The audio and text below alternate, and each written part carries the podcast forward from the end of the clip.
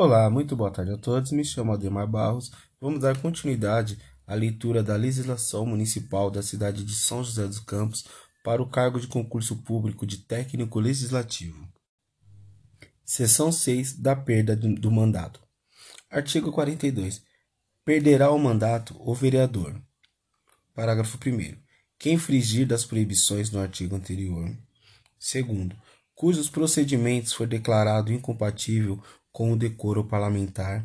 Terceiro, que deixar de comparecer em cada sessão legislativa a terça parte das sessões ordinárias da Casa, salvo licença ou missão por esta autorizada.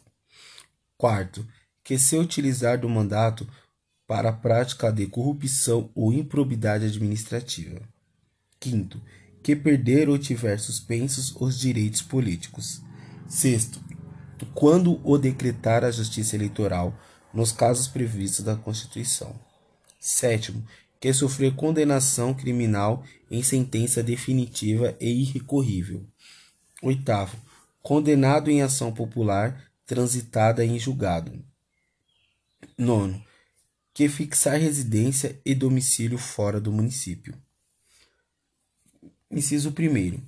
É incompatível com o decoro parlamentar além dos casos definidos no regimento interno, ou abuso das prerrogativas asseguradas a membros da Câmara Municipal ou a percepção de vantagens indevidas. Inciso 2.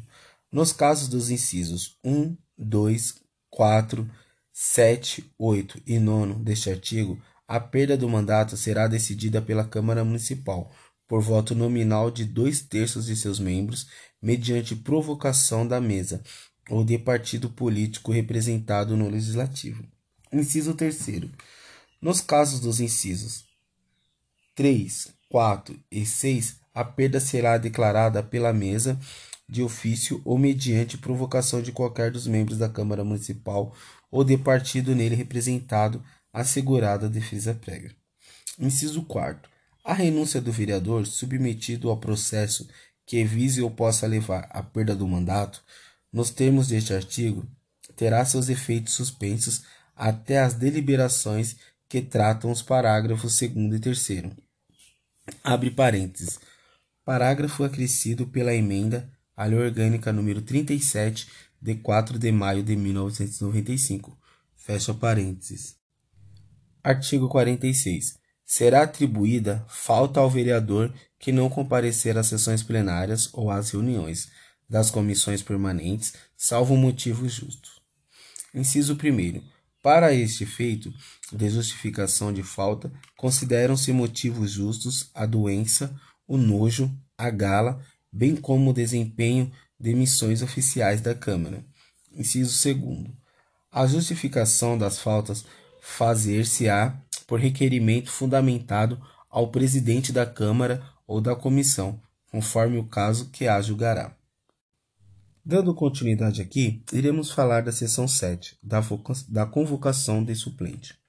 Artigo 44. Dar-se á convocação de suplente no caso de vaga, em razão de morte ou renúncia, de investidura em cargo de confiança ou na licença do titular, pelo presidente, imediatamente após a ciência do fato. Inciso 1. O suplente convocado deverá tomar posse dentro do prazo de 15 dias, salvo motivo justo aceito pela Câmara Municipal. Segundo, em caso de vaga, não havendo suplente, o presidente comunicará o fato dentro de 48 horas ao Tribunal Regional Eleitoral.